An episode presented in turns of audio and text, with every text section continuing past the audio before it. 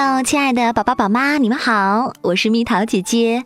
今天的蜜桃姐姐说育儿，我不说别的了，就给大家带来点干货，五招教你如何安抚哭闹宝宝。生活当中，我们经常会有这样的场景：小家伙怎么啦？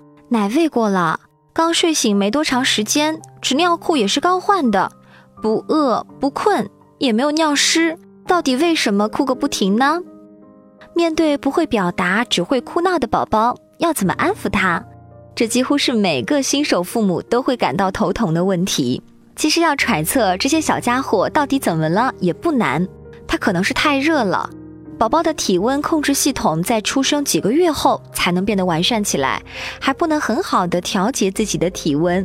所以呢，如果给宝宝穿的太多，盖得过厚。他会因为太热而觉得很不舒服，所以呢，你可以摸摸他的头背部。如果宝宝身体比较热或者已经出汗了，要给他相对穿的少一点儿，盖的薄一点儿。他可能是感到不安全哦。你知道，从温暖的子宫里出来，宝宝还不太适应，会有不安全感，需要安慰。吸吮和爱抚就可以令他感到满足。你可以给他一个安抚奶嘴啊，也可以抱抱他、摸摸他，跟他轻轻的、悠悠的说会儿话，给他唱会儿歌，他就会安静下来了。他也很有可能是觉得无聊了，躺在床上，有时候宝宝也会觉得无聊的，所以呢，需要一些他感兴趣的东西来打发时间。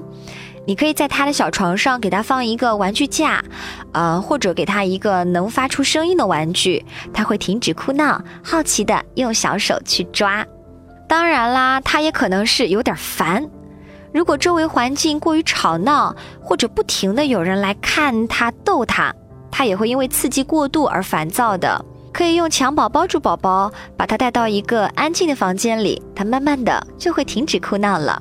而且他也很有可能是感到孤独了。宝宝都喜欢黏着爸爸妈妈，不愿意和爸爸妈妈分开哦。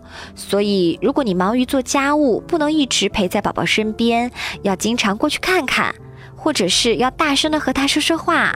宝宝，你在干嘛呀？宝宝，妈妈马上就过来哦。要让他感到你就在附近，要给他一些安抚。我们做家长的总爱说宝宝好难搞哦，其实是我们不懂他们。小婴儿的每一次哭闹，一定都是在向我们表达着某种诉求。不妨通过他们的哭声、喊声来了解一下他们到底想说什么吧。